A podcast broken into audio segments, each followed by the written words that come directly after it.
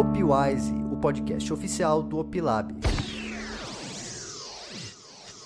Fala galera, sejam muito bem-vindos a mais um episódio do Opwise, o podcast oficial do Opilab, onde toda semana você aprende um pouco mais sobre o mercado financeiro e mais especificamente o mercado de opções. E ó, hoje fica até o final porque o episódio de hoje está sensacional. Eu sou Alexandre Abidum, aqui como sempre Marcelo Paz, nosso especialista em tecnologia e mercado financeiro.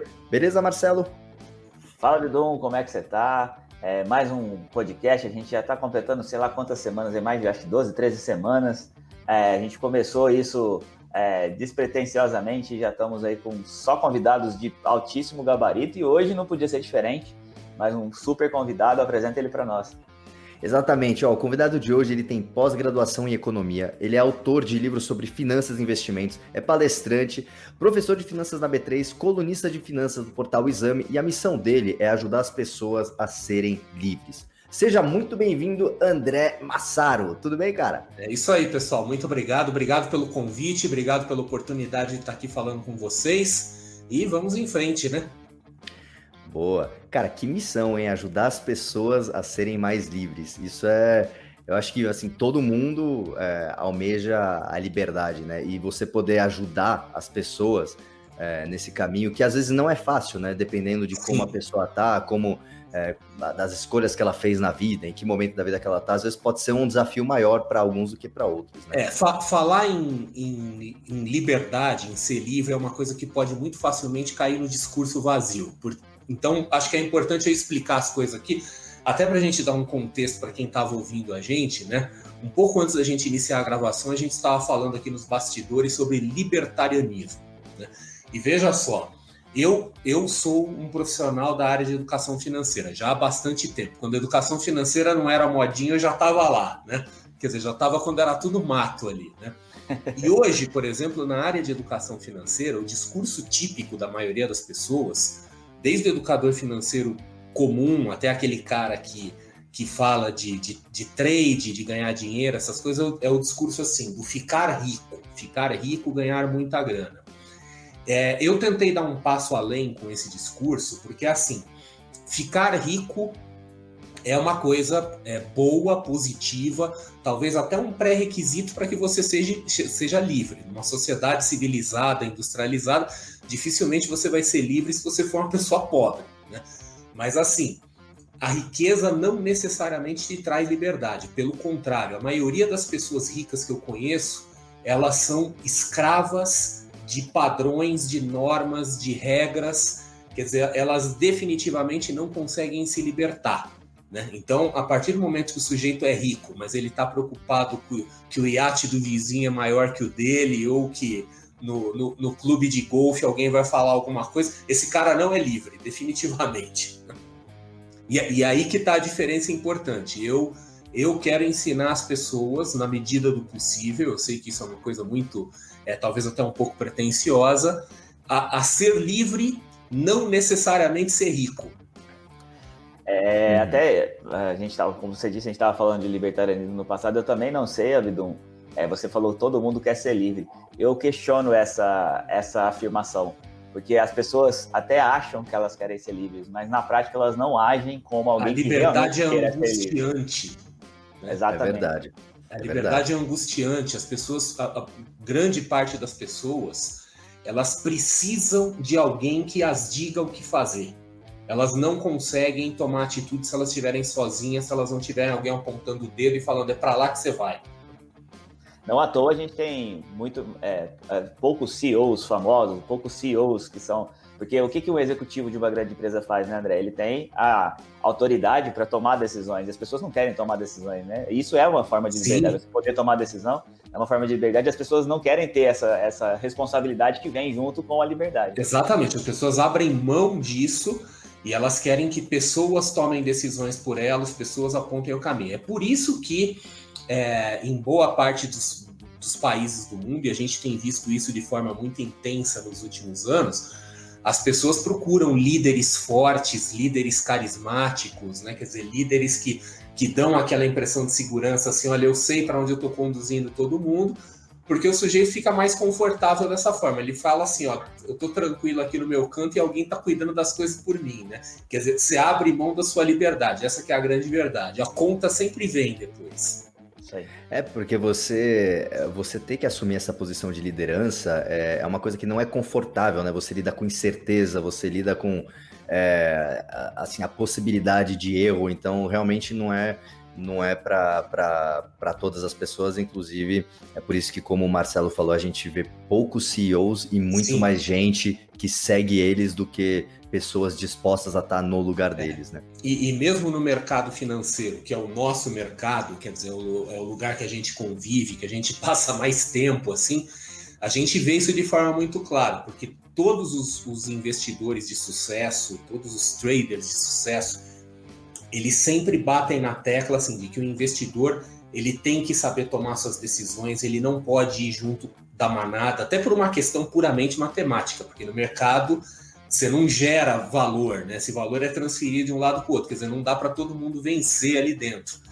E, no entanto, o que você mais vê é o oposto disso, quer dizer, são os, os, os investidores, traders, especuladores, usa o nome que você quiser, principalmente o pessoal mais é, é menos experiente, assim que está entrando agora, desesperadamente em busca de líderes, em busca de gente que, que de, o líder, no caso, se torna a figura, sei lá, do, do guru, do analista, né, do, do, seja lá, quer dizer, alguém que está dizendo para a pessoa o que fazer, porque ela fica travada se ela tiver que tomar suas próprias atitudes. Né? Uhum. E, cara, começando do começo, eh, você falou que você já estava né, nesse business de educação financeira muito antes dele se tornar essa coisa mainstream que ele é hoje. Como começou isso? Você tem alguém na sua família que já era investidor, que já mexia com educação financeira, ou partiu de você? É, na, na, minha família, ninguém é de todo mundo é engenheiro civil e eu sou o único não engenheiro da família, né? Ah. É, eu hoje assim, quando as pessoas me perguntam ah, como é que eu fui parar em finanças, eu, eu não sei responder. Eu, eu não fui sozinho, eu fui levado. Eu fui levado pelas circunstâncias. Né? Então, eu entrei na faculdade, eu me graduei em administração. A administração é notoriamente o curso daquele cara que não sabe o que quer fazer da vida. Né? Então, se eu não sabia o que eu queria fazer da vida, eu vou entrar em administração. Eu queria ser médico, né? Mas tem, tem uma médica na família que falou para mim assim, ó, não, não entra nessa não, né? Aí eu fui para administração. Aí no, no, na escola de administração que eu estudei, quando chegava no final, você tinha duas especializações, ou marketing ou finanças. Eu falo assim, não, marketing eu sou incompetente demais para fazer isso. Né? Eu não entendo desse negócio. Então eu fui para finanças. E fui sendo levado, né? Aí dali eu virei trainee de uma empresa, né? Quer dizer, uma empresa de consultoria, de auditoria, fui trabalhar em banco, fiquei um tempinho em mercado financeiro, é, trabalhei como executivo financeiro de empresa e em determinado momento, né, isso deve ter uns 10 anos mais ou menos, eu estava também meio em crise profissional ali, né, é, e eu, eu resolvi entrar na área de educação porque eu estava achando que eu estava perdendo o contato com o mundo. Né? Eu estava nessa época, nessa época eu estava de fato assim atuando como trader, né, na minha própria conta. Isso foi ali naquele período um pouco antes de 2008, mais ou menos, né? E eu achei que eu tava ficando meio louco, assim, aquela coisa de, puta, eu não saio de casa, só fico olhando gráfico e tal. E aí que eu falei, ó, eu vou fazer alguma coisa, eu quero dar palestra, eu quero ter contato com gente. Aí eu escrevi um livro, né, que foi um livro, foi publicado em 2009, foi meu primeiro livro, e, aqui, e por conta daquilo que tudo começou, porque aí eu comecei a ser chamado por jornalista para conversar, quer dizer, eu fiquei visível, né? E eu, então eu virei um educador financeiro assim. Ele, a, mi, a, minha, é, a minha carreira em finanças começou por, por, é, com, por assim completo acaso, né? Por ausência de saber o que fazer. E a minha carreira especificamente em educação financeira começou por saco cheio, né? Então assim, perfeitas motivações para você ter sucesso na vida, né? É, eu até me identifico é. um pouco com o que você está falando, André, porque uhum. eu estou há muito pouco tempo no mercado financeiro, né? Sim. Eu comecei faz coisa de há dois anos. É, e eu era de tecnologia, somente tecnologia, né? E no fundo, eu também fui para a área de tecnologia desse jeito que você falou, eu fui é. levado.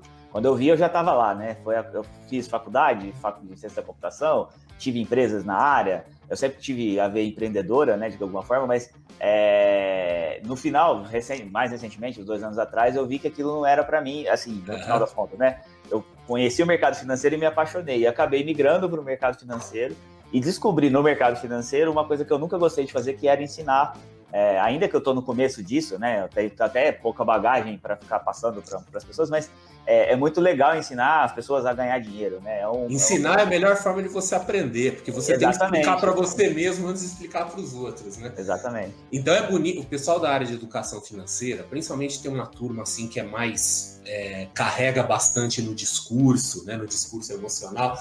E alguns gostam de dizer aquela coisa, não, porque eu tenho uma, educa... uma vocação, né? Quer dizer, uma missão eu, pelo menos nesse ponto, eu fico totalmente à vontade para falar assim: eu não tenho missão porra nenhuma, eu fui levado, né? Eu fui, eu fui assim de forma completamente passiva, né? É, eu não sinto como uma missão, mas é uma coisa que me dá muito prazer em fazer. É só, é. E, não, que dá prazer, dá prazer, mas é assim, eu olho para trás, eu não planejei nada disso. Simplesmente é. aconteceu, né? É, essa semana você escreveu um artigo sobre position trading. Nele você Sim. fala que o position trading não é uma estratégia, é uma abordagem temporal. Você pode explicar melhor para a gente sobre esse assunto? Claro. É, então, uma, só um, dando um passinho para trás, né? O ano passado, por exemplo, eu tive um, uma epifânia assim, né? E eu resolvi que eu ia colocar tudo que eu sei no meu site, né? Então eu vou escrever tudo, tá? Não necessariamente as coisas que eu faço, mas tudo que eu sei sobre finanças que eu já aprendi, eu, já, eu vou colocar lá. E eu tenho escrito, inclusive, sobre essas modalidades de operação. Então, por exemplo, os diferentes tipos de trade, diferentes tipos de investimentos. E por acaso, eu, essa semana, né, na semana que a gente está fazendo essa gravação, fiz um artigo sobre position. É, e eu já estava um pouco devendo ele, porque um pouco antes desse artigo de position, eu fiz um artigo, que esse é um artigo, eu sou suspeito para falar do que eu mesmo escrevo, mas esse eu acho que ele ficou muito interessante que eu chamei ele assim de taxonomia das estratégias de investimento. Porque o pessoal no mercado financeiro eles costumam achar que só existe análise técnica e análise fundamentalista. Né? E aí eu falo assim, deixa eu ampliar esse negócio, né? Eu, eu fiz até um desenho lá, fica o convite aí para quem estiver nos ouvindo, vai lá no meu site, procura esse artigo, né? Chama Taxonomia das Estratégias de Investimento, em que eu começo dividindo assim, das estratégias ativas, passivas, eu vou ramificando, né? E então, essas são as estratégias. Por exemplo, quando a gente vai falar de estratégia de base fundamentalista, a gente pode falar assim de value investing, a gente pode falar de growth investing, né, as, as, é, investimento em, em, empresa de segmento. Quando a gente vai falar de opções, por exemplo, a gente fala de estratégias não direcionais. Aí a gente pode falar de venda de volatilidade, de compra de volatilidade com estrutura ou sem estrutura. Isso seria estratégia, né, de base técnica. Assim, então você pode ou o uso da análise técnica clássica, né? quer dizer, você olhar gráfico, fazer a interpretação visual dos gráficos, ou você criar sistemas usando os indicadores, né? um trend following, alguma coisa assim. Essas seriam as estratégias. Só que para cada estratégia você pode é, implantar um horizonte de tempo, um o que se chama no nosso jargão de finanças de prazo operacional, que é o famoso day trade, swing trade, position, né? Então, assim, na, nas extremidades, né, quer dizer, na extremidade mais curta estaria aquilo que se chama de high frequency trading, né, quer dizer, o trading de alta frequência, são aquelas operações que duram menos de um segundo, que são invisíveis ao olho humano e que estão meio que fora do alcance do investidor comum. É uma coisa assim de tesouraria de banco. Né? Aí depois a gente tem o day trade, né, que é as operações no mesmo dia, o chamado swing, né, e swing é sempre muito importante é, ressaltar que, que na linguagem, por exemplo, quando a gente fala do gráfico, né, o gráfico tem aqueles movimentos de sobe e desce, que ele faz como se fosse uma escadinha, aquilo é, é cada movimento desses para cima e para baixo é chamado de swing. Swing literalmente é, é, é balanço, né, é balançar. E é importante fa falar isso, porque eu tenho alguns artigos de swing trade, tem um monte de gente que vai parar no meu site procurando outra coisa, né?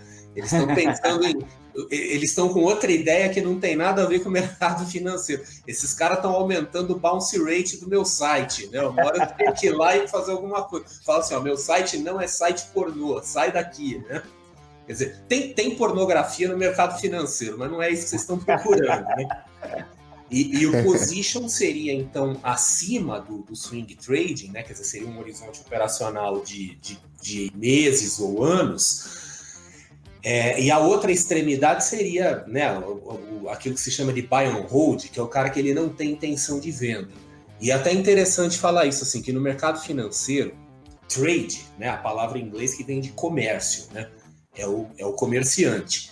Então, um, um trader, quer dizer, não importa se é um day trader, um position trader, o trader ele é o cara que ele compra ativos financeiros com a intenção de vender. Não importa se é para vender hoje ou se é para vender daqui cinco anos. Mas se ele comprou deliberadamente com a intenção de vender, ele é um trader. Se ele não tem a intenção de vender, por exemplo, o sujeito que comprou para receber dividendo ou para formar uma carteira de aposentadoria, a gente pode dizer que ele é um investidor comum, né? Mas o cara que tem intenção de vender, ele é, é que nem um, um, comerciante normal. Imagina que você vai comprar um carro para o seu uso, tá? É, eventualmente você vai vender ele, tá? Em algum momento você vai trocar de carro, vai, vai vender o seu para comprar outro. Mas você não é um comerciante de carros. Agora, o cara que compra o carro deliberadamente com a ideia de vender aquele carro, pode ser amanhã ou pode ser daqui seis meses, ele seria o trader, né? Então, no mercado financeiro, o trader é esse cara que ele, é, ele não tem a intenção de manter o ativo. Falando então agora de um assunto quente, né, que está sendo muito comentado aí, BDRs, né, os Brazilian Depository Receipts. Tem gente falando bem, tem gente falando mal. Qual que é a sua opinião sobre os BDRs? É, eu, eu acho positivo, tá? Eu acho positivo a existência dos BDRs mas é assim, eu estou meio que pagando para ver. Né? É, é, o mercado financeiro brasileiro, ele tem a bolsa em particular, né, a, a B3, eles têm, eles lançam muita coisa, eles são muito bons de criação de produto, mas eles são às vezes não tão bons em viabilizar comercialmente esses produtos. Então, constantemente eles estão lançando, por, por exemplo, tem um monte de contrato futuro de opção que não tem liquidez nenhuma. Tem, quer dizer, a, o mercado financeiro brasileiro tem um monte de instrumento financeiro que existe no papel, mas na prática não existe. E eu, por conta desse histórico, né, é, eu, eu, num primeiro momento, eu tenho receio de que o BDR se torne mais uma das coisas que existe no papel e na prática não vai existir. Eu torço muito pelo sucesso do BDR, é, porque é aquela coisa, a gente vai de uma bolsa de 400 empresas e de um dia para o outro a gente passa a ter mil, né? Isso amplia demais o, o horizonte do, do, investidor. Então eu torço pelo sucesso do BDR. O BDR é, pode ter vantagens em relação a investir diretamente no exterior. Tem, os dois têm vantagens e desvantagens. A questão de ver para cada um quais são as vantagens que pesam mais, né, e as desvantagens que afetam menos. E eu torço pelo sucesso, mas assim, tá tudo muito no começo. A gente está fazendo essa gravação no dia que a gente está fazendo a gravação, tem menos de uma semana que os BDRs não patrocinados começaram a ser transacionados, né? Então, assim, a minha postura nesse momento assim, é, é de otimismo, mas é um otimismo cético. É, mas você não acredita, por exemplo, que. É, não, sei essa parte da, da sua história que, que você costuma pregar, mas você não acredita que seria melhor as pessoas aprenderem a investir diretamente no exterior, por exemplo, e aí comprar essas empresas lá direto? E uma coisa que os BDRs não dão de vantagem no Brasil, que é, nos Estados Unidos você já pode comprar a fração de uma empresa, por exemplo, eu poderia comprar uma fração da Amazon lá, Sim. É, e isso via BDR a gente não tem como fazer. Você não, qual é a sua opinião a respeito dessa questão de investir diretamente no exterior ou só no Brasil? Então eu vou, eu vou começar falando uma coisa que aos ouvidos de um libertarianista provavelmente isso vai soar como música, né? Mas assim, existe um risco entre todos os riscos dos investimentos e que é um risco que às vezes as pessoas esquecem, chama risco jurisdicional. Tá? Ele é um risco que ele está acima do risco cambial, porque o pessoal olha muitos investimentos no exterior pensando no risco cambial. Mas o risco cambial é um risco. Né? É, no Brasil, por exemplo, a gente não pode fazer transações em dólar. A gente tem aquilo que se chama de curso forçado da moeda. Você não pode, por exemplo, abrir uma conta em dólar num banco. Mas em muitos países você pode. Né? Se você for para a Inglaterra, para a Suíça, na Inglaterra você vai lá num banco e abre em euro, libra ou dólar. Você escolhe. Né? Então você pode ter, por exemplo, seu dinheiro em dólar na Inglaterra ou em dólar no Uruguai, mas você está sob, sob a jurisdição Inglaterra ou sob jurisdição Uruguai. Quando você investe em BDR, você, você consegue gerenciar o seu risco cambial. Mas sob qual jurisdição você está? Três chances. Né? A brasileira, a princípio é a brasileira. Exatamente. Né? Você está sob jurisdição brasileira. Então, assim, se você tem qualquer desconfiança do Brasil, você já sabe o que você tem que fazer. Eu acho que eu não preciso nem dizer, né? Você já sabe qual é o caminho.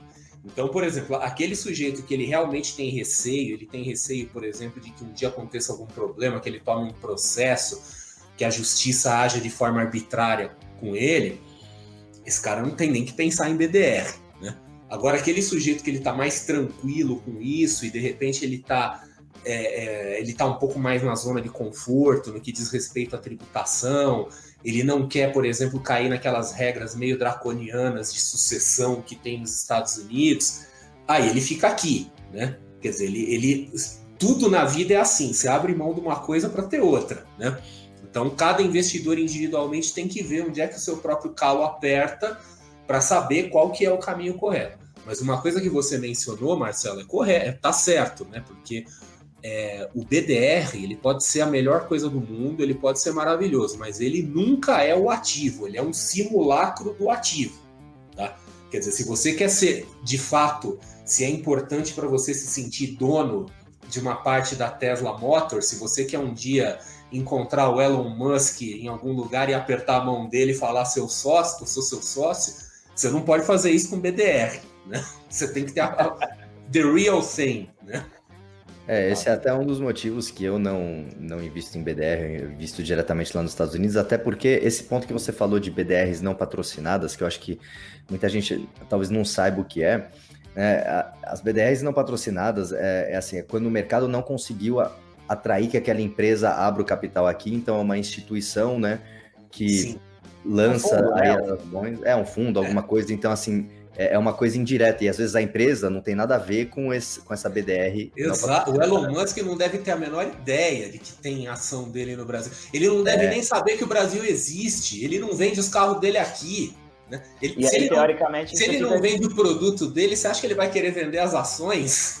E aí tem, teoricamente, é, você não sabe exatamente como que essa empresa que está fazendo esse BDR está agindo com o seu dinheiro, eventualmente. Existe a regulação, né? A CVM, a gente até falou isso antes também de começar, mas eventualmente ela pode fazer alguma coisa ali que não está exatamente. Você não está investindo diretamente na empresa, né? Exato. Você, Essas você tá empresas toda, estão fora é, do alcance da CVM. Né? Aí você está toda é, sujeito a toda sorte de problemas, é. além dos problemas de cambiais e outras coisas. Exato, é, mas assim, eu... eu... acho que eu acho que o BDR é uma coisa boa, eu acho que o BDR expande muito o mercado.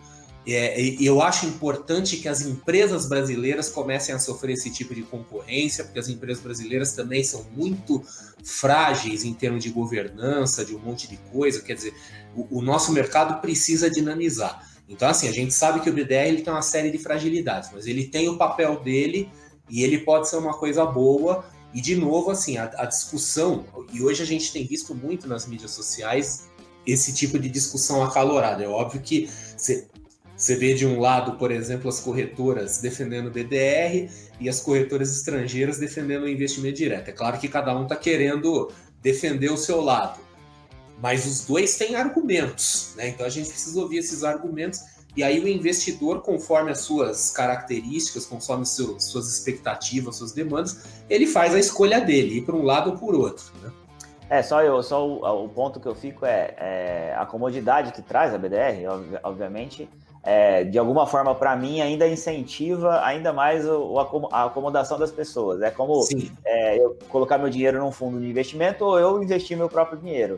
Você, tá, uhum. você vai pagar por isso, né? Na BDR você vai pagar a taxa de administração do fundo, você vai pagar é, outras coisas que você não pagaria se você fosse direto, mas também se você vai direto você tem outros custos. Então tudo isso tem que ser composto. Mas eu, eu sou sempre da opinião que é melhor a gente ter, aprender e fazer a gente mesmo, né? Por isso que eu é. prefiro é, não comprar BDR. É, para um investidor, por exemplo, que queira, né? Vamos dizer assim, um cara que gosta, que curte o mercado financeiro que ele tem esse desejo de aprendizado, provavelmente para ele o melhor caminho é ir para fora mesmo, já se expor a um mercado grande, né?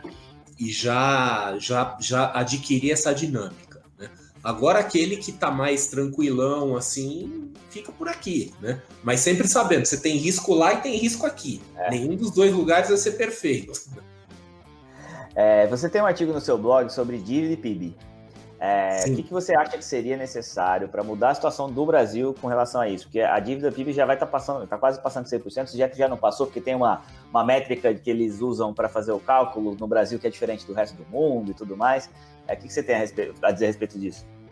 Olha, é, o, eu, ter uma relação dívida e PIB alta não é, em princípio, um problema, tá? Porque nós temos muitas economias desenvolvidas aí que têm mais de 100% do PIB. Então, assim, esse indicador sozinho, ele não diz muita coisa, né? Por exemplo, a gente pega, agora eu não lembro de cabeça, mas eu acho que a França, os próprios Estados Unidos, Estados Unidos. Se, se, se, não tiverem mais de 100%, estão próximos disso aí, né?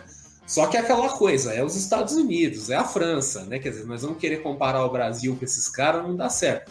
O Brasil tem muita fragilidade.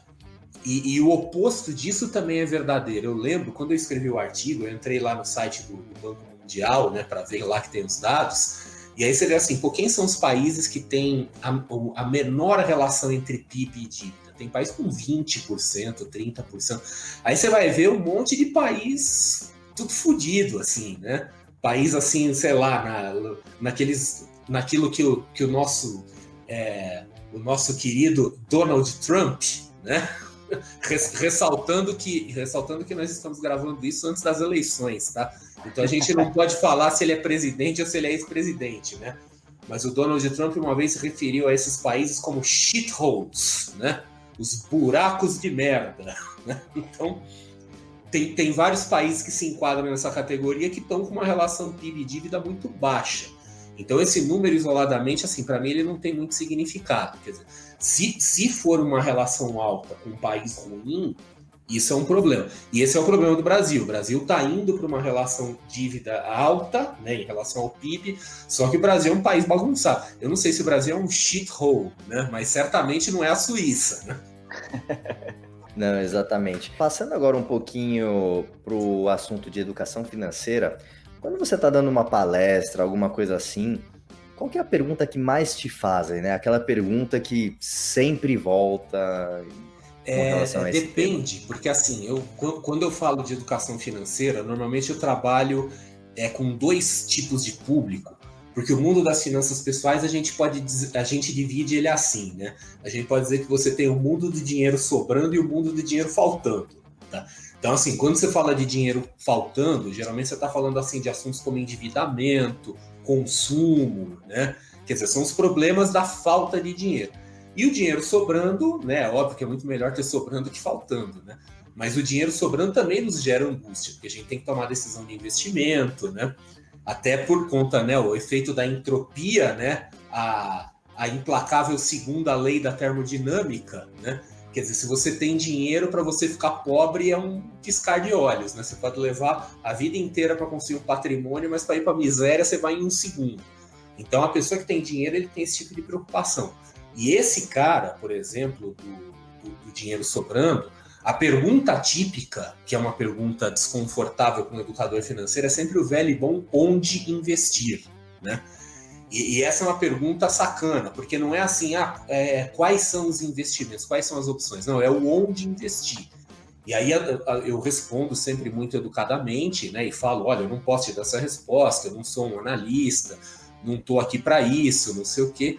Mas por dentro, o meu pensamento ele diz assim, cara, é, se, eu não sei quanto dinheiro você tem, mas se você está me fazendo essa pergunta, provavelmente você não merece ter o dinheiro que você tem.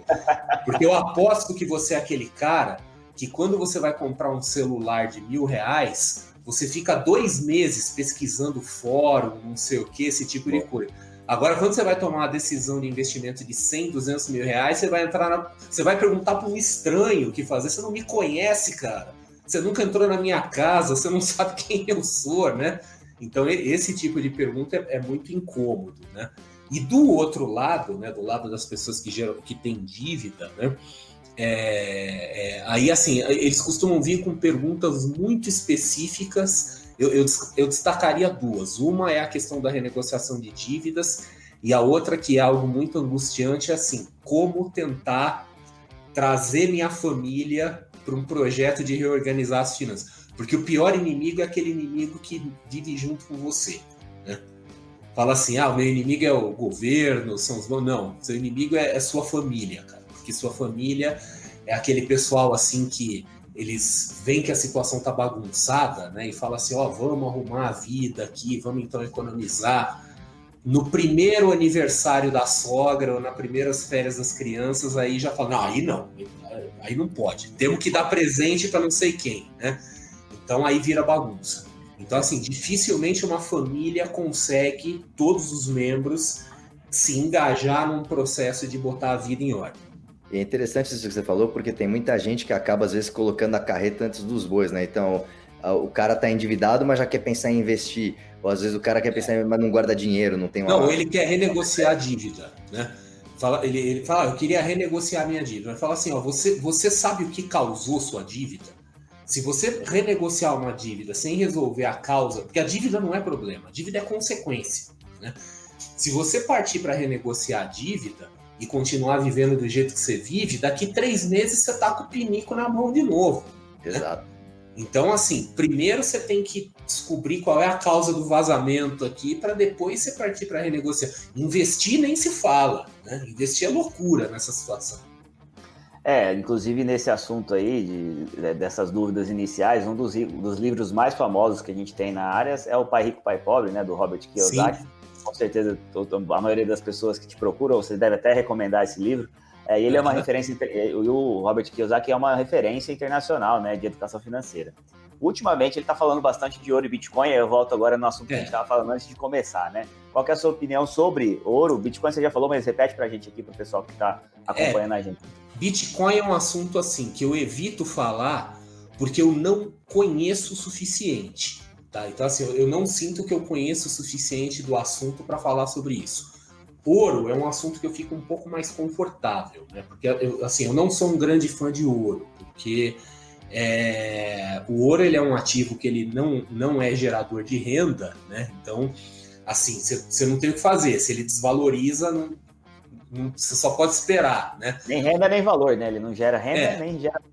É, ele não tem valor intrínseco, né? Quer dizer, o valor dele intrínseco é, é muito localizado. Ele tem aí algumas aplicações industriais, né? Mas no caso de colapso real da civilização, você não vai comer ouro e nem nada disso, né? Mas uma questão que me deixa um pouco incomodado no ouro é o seguinte: as pessoas, elas é, é natural do ser humano, a gente tem uma memória meio de curto prazo. Tá? Então a gente olha para os anos anteriores, imediatamente anteriores, e a gente faz inferência sobre aquilo que a gente vê. Então falar que o ouro nos últimos 10 anos, nos últimos 5 anos, mas quando a gente fala assim de ciclo econômico, 10 anos, 5 anos é, é um piscar de olhos. Né? E, por exemplo, nos anos 80 e 90, o ouro, esse período continuamente, ele só caiu. Quer dizer, foram 20 anos só de queda. Eventualmente, o ouro ele voltou a subir. Ele, eu, eu até fiz, agora eu não lembro, eu tenho a impressão de ter colocado um artigo sobre isso em algum lugar. Minha memória tá ruim, tá? Mas eu acho que eu fiz um artigo no meu site que eu esqueci, né? depois eu preciso ver aqui, mas que eu, eu até coloquei um gráfico que eu peguei, que era um gráfico que ele mostrava é, a evolução do ouro em dólar ajustado pela inflação e não ajustado pela inflação. E eu lembro que o gráfico ele, ele dizia mais ou menos assim: ah, não, desculpa, não foi num artigo, foi num vídeo no meu canal no YouTube. Então, ó, Jabá, meu canal no YouTube chama Top Money, assistam lá. E, e num dos vídeos recentes que eu falo assim que não existe proteção perfeita, aí, aí sim que eu botei esse gráfico, que assim, o gráfico do ouro infla, é, corrigido pela inflação, ele não recuperou o valor até hoje. Quer dizer, o cara que comprou ouro em 1980, ele ainda está debaixo d'água, ele está no negativo. É, em valores nominais, ele, ele voltou para sua máxima histórica, se eu não me engano, foi em 2007. Então, o ponto que eu quero dizer com isso é assim: é, imagina você, num momento de pânico, colocar todo o seu patrimônio em ouro, porque você acreditou naquela narrativa de que o ouro é reserva de valor, porque na Segunda Guerra, porque no, na peste negra, não sei o que, não sei o que e acontece um cenário como esse dos anos 80 e 90 e você fica 20 anos, 20 anos vendo o, seu patrimônio desvalorizar. tudo bem, eventualmente ele vai subir de novo, vai valorizar. Mas e o psicológico? Quer dizer, quem, quem aguenta 20 anos aí levando fumo, né? Então é importante olhar para trás, porque as pessoas às vezes eles tendem a enxergar o ouro como se fosse uma coisa infalível. Isso é um problema, porque o, o investidor começa a ficar dogmático. Então aquela coisa assim, não, porque nunca aconteceu, nunca vai acontecer, e aí ele fica exposto a um risco grande demais. Então eu sempre gosto de chamar a atenção do ouro assim, olhe os anos 80 e 90, tá? Porque muito do que se fala do ouro por aí é mito, tá? Então não, não fica olhando, com, olha os fatos, olha o que, que aconteceu para trás e você vai ver que essa conversa de que é um ativo super seguro tal não é tão verdadeira quanto dizem por aí, né? Eu continuo acreditando muito mais um cara que está buscando gerenciar seus próprios riscos é, em diversificação. Eu ainda acho que diversificação é o melhor caminho. Eu gosto muito de ETF. É, eu, eu, eu, eu, sou muito simpático, por exemplo, a ter uma carteira de múltiplos ETFs de vários mercados, dos principais mercados do mundo. Até porque uma das frases que eu ouvi uma vez, eu ouvi de um americano, e essa frase me impressionou muito, que ele falou assim: investir num ETF de índice, né, de índice amplo, tipo um SP500, é você apostar na civilização. Quer dizer, que enquanto a civilização existir do jeito que ela existe, os índices amplos provavelmente vão continuar lá, né? Aí, assim, o, o, a, a, o problema é se você tiver um colapso da civilização. Mas se tiver um colapso da civilização, aí eu não recomendo nem ETF, nem ouro, nem nada. Eu recomendo você construir um bunker, né? É, encher ele de comida enlatada, comprar arma, né? Compra, compra uma metralhadora e um monte de munição, compra um Ford Falcon, assim, australiano com o volante do lado direito, que nem o do Mad Max, assim, para você sair na estrada passando fogo em todo mundo que você vê pela frente. Então, assim, se você conta com um cenário de colapso da civilização, é melhor você investir nesse tipo de coisa. Ouro não vai é. ajudar. É, o, eu, eu, eu, compartilho da sua opinião sobre o ouro, principalmente por, por que, que todo mundo dá tanto valor pro ouro? Porque ele é escasso, né? Sim. E aí, até uma das coisas que a gente vai te convidar de novo para falar sobre Bitcoin, a gente já falou isso antes aí, então já, já faço o convite já desde já, que é o assunto que eu gosto de falar. É, primeiro eu... eu tenho que aprender, depois eu isso, aceito tá... seu convite. Tá ótimo, tá ótimo. Mas o, o Bitcoin tem escassez real, né? Uhum. É, é, diferente do ouro. Então, uma das comparações que fazem é com o ouro é, que é. apesar de ser escasso, a gente não sabe quanto ouro existe ainda, né? Até Sim. tem, acharam um meteoro lá, que tá não sei onde, lá que a nave... Não, daqui a pouco trazer. alguém traz um meteoro, tá cheio de ouro. Não, acabou, ouro e aí acabou, nada. e aí que não vai valer é. nada, exatamente. Né? É, o pouco, Bitcoin... do pouco que eu sei do Bitcoin, né, do pouquíssimo que eu sei, é aquela coisa, o Bitcoin ele tem uma quantidade limitada, então dali você não passa, ele não inflaciona internamente. O que você pode ter é uma inflação in, intermoedas, né? Quer dizer, inúmeras criptomoedas vai surgindo uma atrás da outra, você inflaciona o mercado, mas inflacionar aquela moeda em particular não dá, né? Isso, isso aí. Exatamente. Muito bom. É, você também, no que diz respeito à finanças, você fala bastante do comportamento humano, né? E você já falou num vídeo, inclusive, do seu canal, você falou que você é um estudioso Sim. do erro. Né? Explica pra gente o que isso quer é, dizer. Eu, eu, eu sou um sujeito, assim, que eu gosto muito da, é, daquela área é, do conhecimento relativamente moderna que é chamada de economia comportamental, né, que é aquela área cinza que fica entre a economia e a psicologia.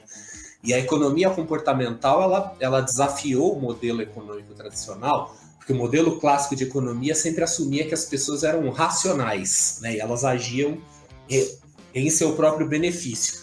A economia comportamental ela mostra que as pessoas são irracionais e frequentemente elas tomam atitudes contra elas mesmas, né? É, guiadas pelos seus vieses cognitivos e outras coisas do gênero. E outro assunto que eu gosto muito, que ele é meio relacionado com isso, é o chamado pensamento crítico, né? que, é a, que é a aplicação da lógica informal no, no processo de tomada de decisão. Então, assim, a gente pode dizer que na nossa cabeça, até, até curiosamente eu fiz uma live sobre isso no dia anterior à nossa gravação, né? Assim, o, os processos de erros nossos, né? A gente, a gente tem basicamente dois grandes tipos de erro, né? Que são os vieses cognitivos. E viés cognitivo é uma coisa do cérebro, tá? Não é, não é da mente, quer dizer, é, você não tem como não ter viés, porque faz, faz parte da, das nossas estruturas neurais, assim, e você tem aquilo que se chama de falácia. Né? Falácia é um erro lógico, é um erro de raciocínio. Então, por exemplo, viés não tem como eliminar. Né? É, ser humano tem viés. Quer dizer, sempre que você vê alguma coisa desconhecida, você vai ter medo. Se você botar a mão numa panela quente, você vai recuar com a mão. Quer dizer, o viés ele tem isso, né? O impulso, esse tipo de coisa. Agora, a falácia é o erro lógico. A pessoa comete falácia porque ela não sabe pensar direito. Né? E eu, eu me interessei muito pelo assunto, eu estudo muito o assunto né, do pensamento crítico, é, não só voltado para investimento, mas voltado para tudo. Já dei aí alguns treinamentos tal. É um assunto muito interessante e, e, que eu acho ele muito importante, principalmente hoje, quando a gente tem excesso de informação, a gente tem fake news, parece que tudo que vem para você tem algum conflito de interesse embutido, né? Então, por isso que eu digo que eu me tornei um estudioso do erro, né? Porque eu estou constantemente vigiando o meu próprio pensamento para ver se eu não estou pensando errado. E eu penso errado o tempo todo. Mas aí, assim, parafraseando o nosso digníssimo Nassim Taleb, né? É, eu sou um idiota a diferença é que eu sei disso.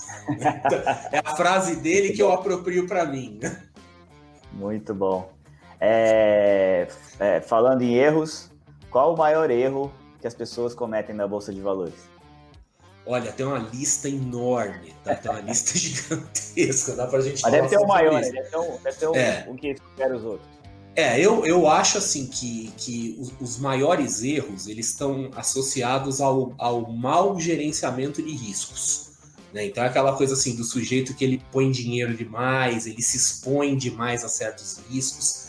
E, por exemplo, uma coisa que eu tenho visto, é, eu, eu já vi isso a vida inteira, tá? Mas eu tenho visto isso de forma piorada é, de uns dois anos para cá, que isso parece que se intensificou é, até talvez por conta da, da, da, popularização das mídias sociais, que são as ações da moda, tá? ações que viram moda aí por alguma razão, e que o sujeito ele entra com tudo. Tá? Então, assim, o cara põe tudo. Ele não respeita a regra de diversificação, ele não respeita nada disso, porque ele quer dar aquela grande tacada. Então, por exemplo, eu lembro, eu, eu participava. Oi? De curso, inclusive, isso aí. Ah, é com certeza, né? É, e, e de, eu lembro, por exemplo, um pouco antes da eleição do Bolsonaro, né? Eu participava assim de alguns grupos de, de grupo de sardinha, né? Sardinha, para quem não está familiarizado com o jargão de finanças, é o, é o pequeno investidor, muitas vezes o investidor iniciante. E eu participava desses grupos escondido, assim, para fins didáticos, né? Falando, preciso ver o que está acontecendo. E eu lembro, um pouco antes da eleição do Bolsonaro, eles era a Forjas Taurus, né? Porque falava assim, ah, porque ele vai liberar as armas, não sei o quê, e a Taurus vai bombar, todo mundo vai ficar rico e tal. E era aquela choradeira, porque caía, e você via aquelas histórias, ah, eu vendi meu carro, vendi minha casa. Você via que realmente as pessoas estavam fazendo loucura, né? E, e de lá para cá eu tenho visto isso frequentemente, tá? Já de tanto em tanto tempo aparece aí uma ação que é a ação da moda e as pessoas se arrebentam. Quer dizer, elas vão no all-in, elas, elas não respeitam as regras básicas de diversificação. Eu acho que esse talvez é um dos maiores erros aí que a turma está cometendo recorrentemente. Acho que isso até vai junto com aquela outra resposta que você deu sobre os alunos lá que te perguntam, né? A pessoa pergunta aonde eu invisto meu dinheiro, não é aonde, né? É porque, porque, na é. verdade, não é um, todo mundo quer achar um lugar só que eu vou colocar e tá tudo resolvido, não preciso fazer mais é, nada. Não, e, e eu tava tendo outro dia uma discussão, participando de uma discussão aí de um outro grupo também que eu participo, né? É, e lá tem alguns analistas, né? Que é até gente de casa de análise, assim, pessoal mais sério, inclusive, né? E um dos analistas falando assim: olha, tem, tem momentos em que eu tenho que publicar um relatório dizendo assim, ó, não tem nada para fazer, tá? Mas o cara fica puto, né? Porque ele diz assim, eu tô pagando para isso, você me manda um relatório que tá dizendo que não é para fazer nada, né? Mas às vezes as, o ideal é você não fazer nada, mas as pessoas querem de todo jeito saber qual é a grande tacada, né?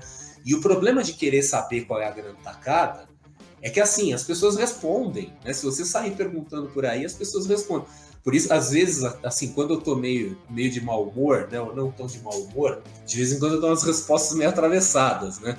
Porque às vezes vem assim, eu falo assim, cara, você quer saber qual é a ação que vai bombar? Você quer saber o que fazer?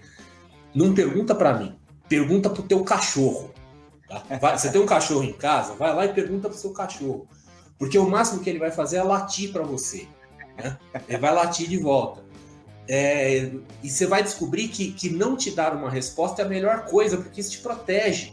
Tá? Você está sentindo necessidade de perguntar, pergunta para o cachorro. Né? Porque se você sair perguntando por aí nas mídias sociais, etc., as pessoas vão responder. E vão responder bobagem. E você vai perder dinheiro. Né? Então, assim, tem horas que a melhor coisa a fazer é não fazer nada. É, e o analista, né? O analista falando isso, ele estava desconcertado. Ele falando assim: olha, se eu escrever isso, os caras vão cancelar a assinatura do, negócio lá, né?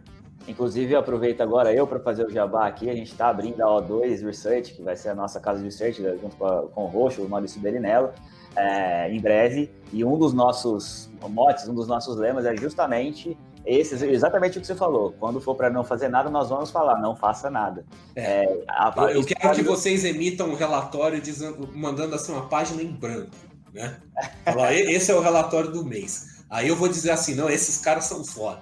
Eu tiro o chapéu. Chegar lá, vamos chegar lá, porque a gente está se inspirando nos exemplos negativos nesse sentido. Uhum. Que a gente sabe de, de, inclusive casos de research que pregam o problema, que pregam que não é uma hora de fazer é, nada, mas por conta desse medo de ter problemas, elas vão lá e mandam o cara fazer alguma coisa.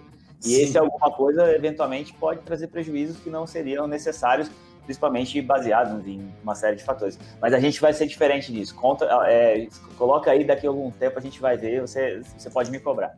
É isso aí. Boa. E você falou bastante né, sobre diversificação. Então, a pergunta aqui é em quantas classes de ativo você investe? Você tem que estar em renda fixa, renda variável, você tem ações aqui, ações lá fora? É, eu, assim, sem, sem dar grandes detalhes da carteira pessoal, né? Mas, assim, eu, eu sou um sujeito que eu, por exemplo, nos cursos que eu faço, eu gosto de falar muito sobre montagem de carteira. E, e eu gosto muito de ver estudos acadêmicos sobre montagem de carteira. Né? Quer dizer, com, para tentar ver qual que é a quantidade ideal. E hoje, quer dizer, a maioria dos estudos acadêmicos, a maioria feita nos Estados Unidos, existe um certo consenso de que, assim, é, o número ideal de ações que você tem que ter numa carteira, numa carteira de renda variável, ela vai estar entre 20 a 40. Isso para o mercado americano. No mercado brasileiro, talvez um pouco menos. Porque fala assim, ó, se você está abaixo de 20 ações, você não está suficientemente diversificado, até porque você tem que diversificar em setores. A gente parte do princípio de que os setores têm correlações é, ou invertidas ou são descorrelacionados e o que a gente quer é descorrelacionar. A gente não quer um negócio que suba tudo junto e cai tudo junto.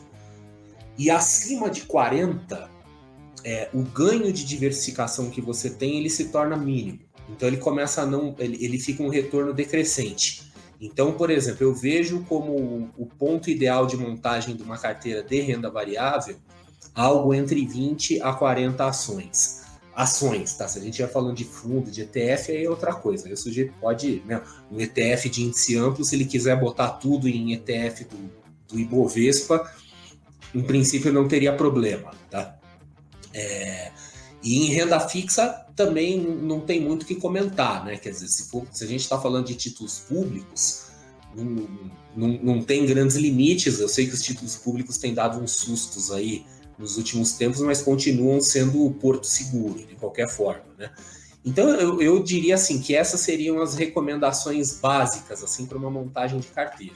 Você tá, então você está falando, você não acha que acima de 20 ações, por exemplo, é pulverização, 30, 40 ações não é uma pulverização? Porque tem gente que fala que é, tem livros, inclusive, lá, acho que se não me engano, no Axiomas de Zurich, que também é um livro famoso do mercado financeiro e tal. O cara fala que o certo é pôr menos ações, porque você tem mais controle, você sabe melhor o que está acontecendo do que colocar é, em muitas ações. É, sim, sim.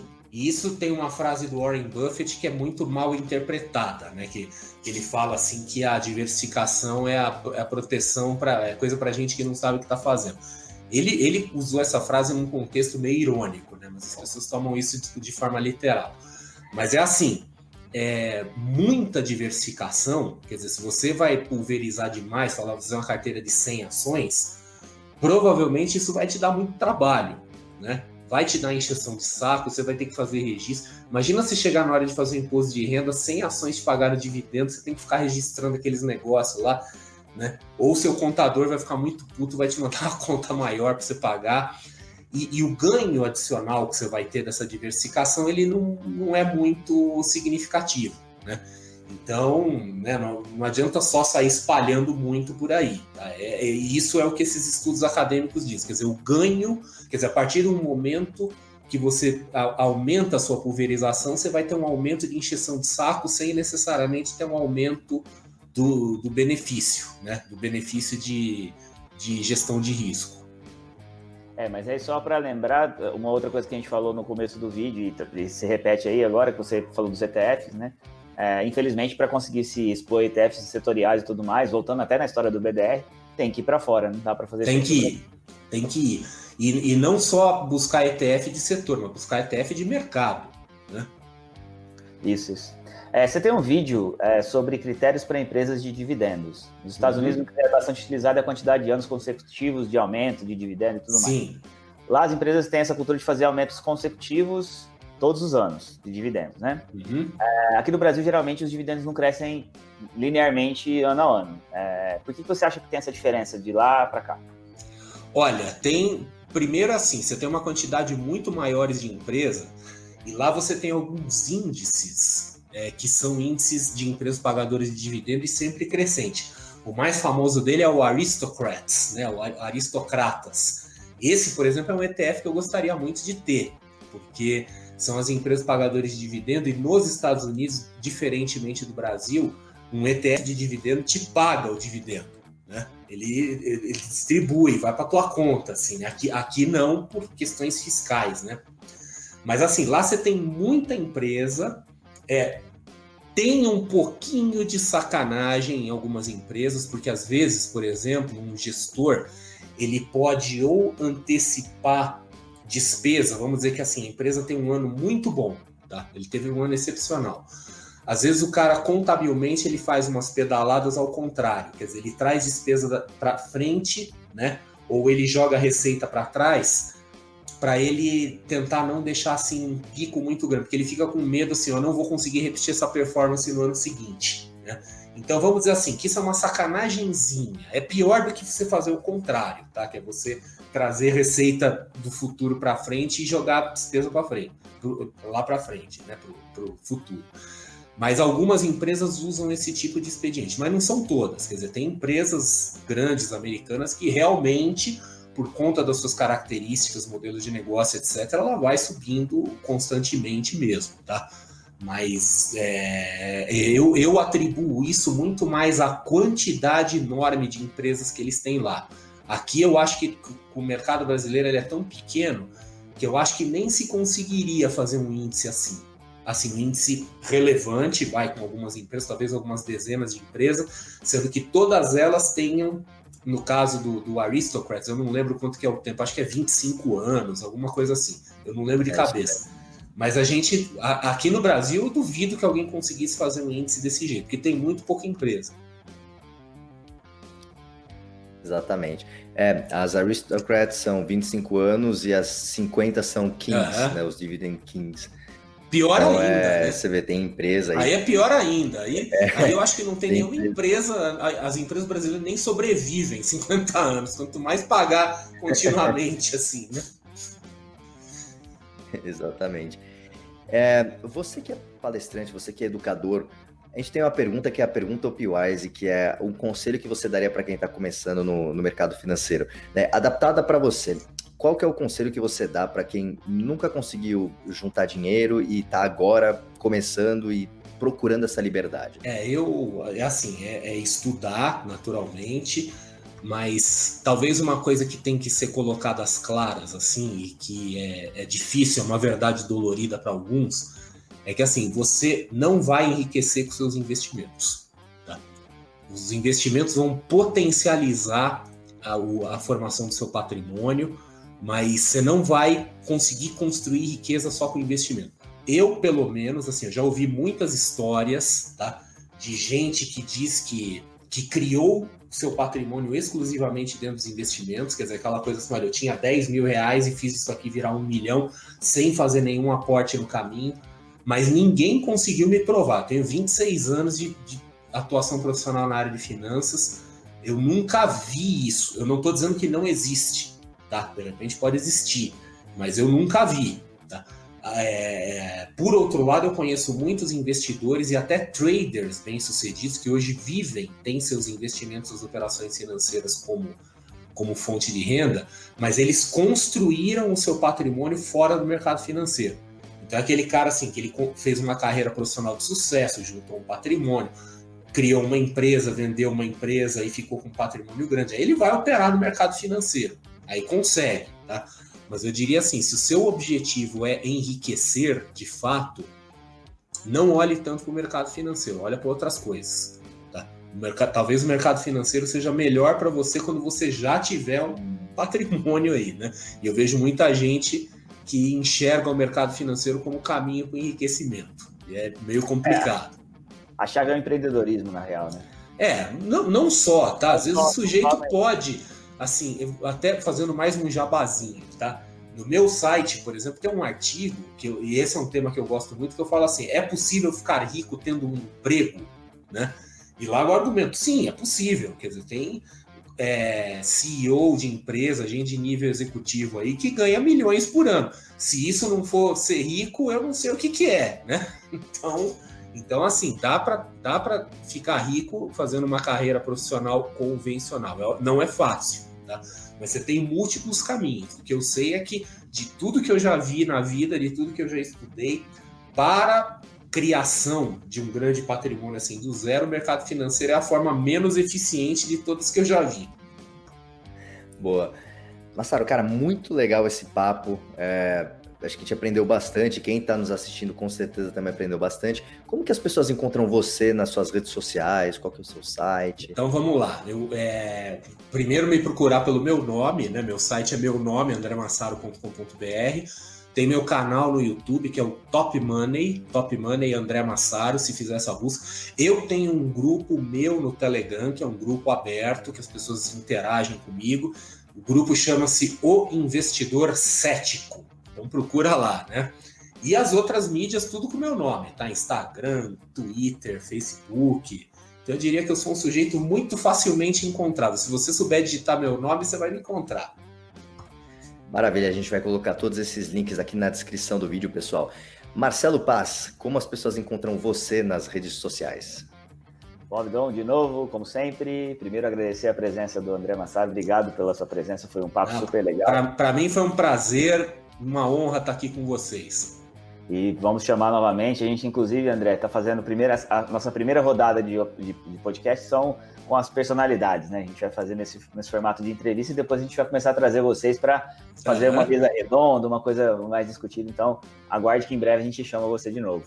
É, para quem quiser me encontrar, pessoal, Marcelo com dois L's, HPAS, no Instagram e de lá encontra as outras redes. E lembrem-se de seguir o O2 Research também, no meu, inclusive na minha bio do Instagram tem lá o link do O2, sigam o O2. A gente deve fazer o lançamento em breve, nas próximas semanas. Quando a gente estiver colocando esse vídeo no ar, provavelmente pode até ser, é, pode até ser que já tenha sido lançado a O2, já, vocês já possam assinar, mas sigam a O2 aí também.